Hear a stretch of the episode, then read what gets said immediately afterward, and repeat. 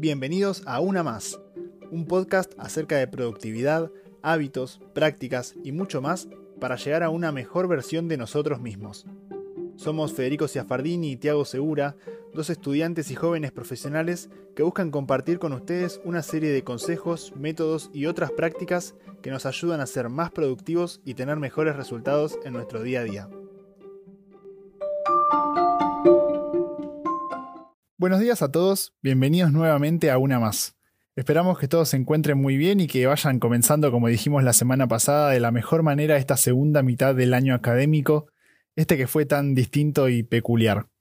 Hoy vamos a continuar un poco con la temática de la semana pasada, en la cual buscamos aportar alguna ayuda o idea para que puedan aplicar en sus estudios.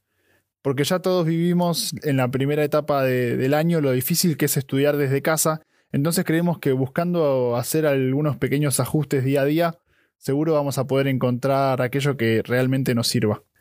Así que hoy traemos para profundizar y dar un poco más de detalle un capítulo enfocado en la técnica conocida como Active Recall, que podría traducirse como un recuerdo activo, que es una de las mejores técnicas para estudiar de manera distinta a lo que tradicionalmente hacemos y que es realmente efectiva. Esta técnica es fundamental para llevar adelante el testeo que mencionamos en el método STICK hace unos capítulos.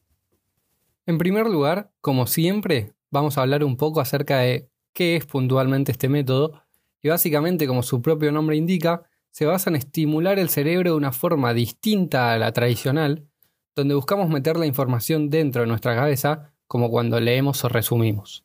En esta técnica lo que hacemos es entrenar al cerebro para ir recordando cada vez más en una manera similar a los exámenes y de esta forma ir aprendiendo estos temas nuevos que se nos presentan en nuestros estudios. La manera de aplicarlo es muy sencilla, porque simplemente tenemos que hacer preguntas en base a los temas que tenemos que estudiar y repasar esas preguntas una y otra vez, intentando responderlas siempre de manera correcta o al menos recordando de qué se trata para que nuestro cerebro se active y comience a grabar esa información dentro de él. Entonces, acá nos nace una duda de decir, bueno, pero ¿Cómo funciona todo esto? Y principalmente me parece que la pregunta no sería el cómo, sino el por qué. ¿Por qué funciona? ¿Qué tiene de distinto leer preguntas a leer el texto e intentar recordarlo? La respuesta es muy sencilla, y es que es distinto porque la manera en la que el cerebro trabaja y procesa la información es totalmente otra. Porque cuando estemos leyendo las preguntas, nosotros de manera activa vamos a estar intentando generar una respuesta a eso que tenemos delante. Entonces, al ir repitiendo pregunta tras pregunta, una y otra vez, el cerebro irá repitiendo ese proceso de recordar y traer la información a nuestra mente, guardando la información cada vez más. Y la principal diferencia con el estudio tradicional está en esto último que mencionamos, porque en el estudio tradicional de leer y resumir, no estamos trayendo esa información, sino que lo que estamos haciendo es intentar meter esa frase o concepto dentro de nuestra cabeza, y eso no solo es lo más difícil de alcanzar, sino que es menos efectivo, y hará que eso nos quede por menos tiempo en nuestra memoria.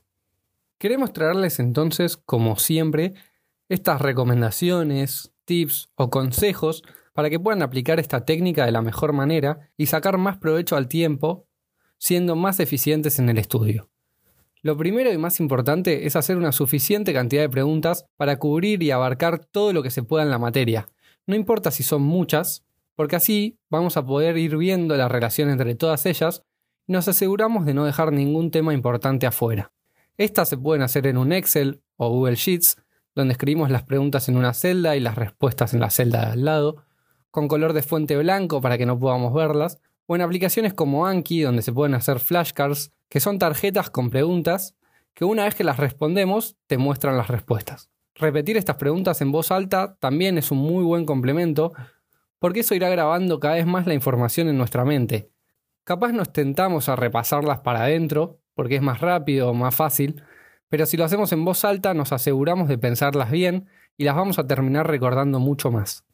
Otra cosa que está buena es codificar las preguntas por color, por ejemplo, rojo para las que no sé, amarillo para las que tengo una idea pero muy vaga, y verde para las que ya sabemos bien, para identificar cuáles son las que nos cuestan más y poder trabajar más sobre estas, y saber así a cuáles podríamos dedicarle menos tiempo, que son aquellas que ya tenemos más claras.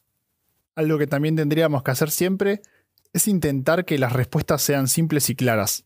Lo suficiente para poder explicárselo a alguien que no conoce el tema y que esta persona lo pueda entender.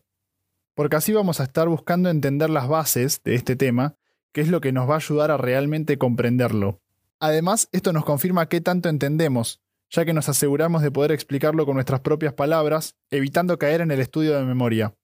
Si alguna pregunta les parece difícil, no se preocupen, porque es normal y de hecho es como debería ser, porque realmente cuando algo es difícil, como dijimos en otros casos, es cuando realmente nuestro cerebro está trabajando. Tengan en cuenta algo, en promedio tardamos 7 repeticiones en recordar bien un tema, así que si la primera vez que ven la pregunta no tienen ni idea de qué puede tratarse, no se preocupen, es lo normal. La idea es con el tiempo ir aprendiéndolo por lo que es fundamental que arranquemos a usar este método también con tiempo y no los últimos días antes de un examen.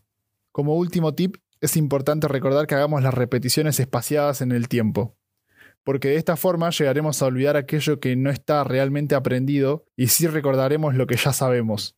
Entonces así, iremos aprendiendo y recordando de a poco esos temas más flojos y esto ayudará mucho al proceso de aprendizaje. Ahora para contarles un poco de, nuestra experiencia con este método, yo siendo sincero es una manera de estudiar que cambió todo lo que, es mi vida académica. Es un método mucho más dinámico, más activo, es interactivo y aprendes mucho más que leyendo o resumiendo, o por lo menos eso me pasó a mí. Con Tiago la empezamos a usar el primer semestre del 2019 y creo que los dos mejoramos mucho el rendimiento de la Facu, Tiago no me va a dejar mentir, lo hacemos en Google Sheets de manera colaborativa y vamos completando semana a semana todas las clases que tenemos. En mi caso, reviso las preguntas todos los fines de semana. Capaz me divido cada materia en dos grupos de preguntas para no hacer todo de una. Así hago un grupo de preguntas una semana y el otro la semana siguiente. De esta forma, vuelvo a revisar cada tema cada dos semanas, dejando que se me olviden algunas cosas y volviendo a reforzarlas. Y en mi experiencia y mi opinión, me parece que es una técnica sencilla. Porque hacer las preguntas es algo fácil. Que es rápida, porque creo que son solo 20 minutos por día desde que empieza la materia eh, para, digamos, para que nos alcance y poder tener un rendimiento excelente y que sirve realmente. Porque es algo que venimos haciendo, como dijo Fe hace bastante, y yo, al igual que decía, no lo cambiaría por nada.